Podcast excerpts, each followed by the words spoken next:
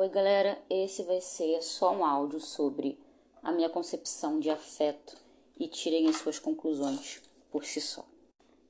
Bom, dizem, né, que cobramos afeto. Nos cobramos demais, né? Principalmente quando perdemos alguém que amamos. Digo afeto carnal. Afeto de aperto na mão, afeto de corpo tocando no corpo, afeto da fala. E eu nunca fui uma pessoa afetuosa dentro desses termos de afeto que tanto falam. É, eu sempre ouvi muito abrace mais, esteja mais perto, se mostre mais presente para não se arrepender depois. Mas esse é o meu modo de encarar a vida e meu afeto não tem esse padrão.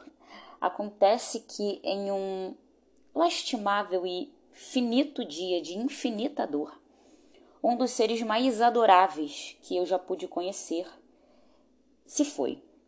E então, após um tempo, eu pensei: Será que eu deveria ter abraçado mais? Será que eu deveria ter estado mais perto? Será que eu não fui presente o suficiente? Será que eu me arrependo? Mas sabe, eu fui o que eu sou.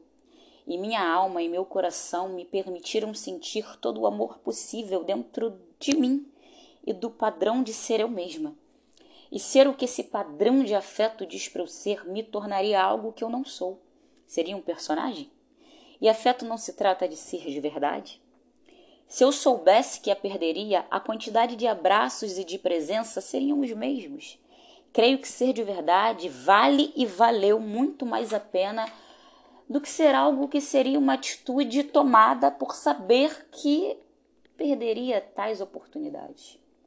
Quando lembro dessa pessoa, não me vem à cabeça os abraços, grudes ou presenças que poderia ter marcado.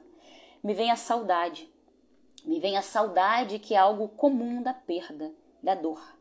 Afinal de contas, a dor é uma criança que vai aprendendo a lidar com a vida até, enfim, ter tal maturidade e saber que tem que ficar sentado para poder não fazer bagunça em tal lugar. E sobre afeto. Bom, minha, sua ou qualquer maneira de afeto não se trata de algo carnal, Possuo lindas memórias e continuo recordando delas sempre e sempre. E se cobrar ações só fazem a perda ser mais pontuda, cortante e certeira. E perder já faz tudo isso, sem precisar de ajuda. Acho eu, no meu humilde pensamento, que devemos refletir mais sobre o porquê que deveríamos ser ou agir diferente se soubéssemos disso ou aquilo isso se aplica para perdas, para ganhos e para tudo. Somos resultados do que aprendemos. E se não estivermos dispostos a aprendermos até com as perdas, vamos ser resultado de quê? Ser afetuoso também tem a ver com se amar, e se amar é respeitar os limites do próprio afeto, os limites de o que vai ser confortável para mim e o quanto eu consigo me doar que isso não venha a ser cobrado com dureza. E sobre falar de amor e afeto, o que é, se não amor? Não. Eu digo com sinceridade e, enfim, a maturidade que hoje eu possuo. Não me arrependo de ter sido exatamente o que fui e não me arrependo de ser exatamente o que eu sou.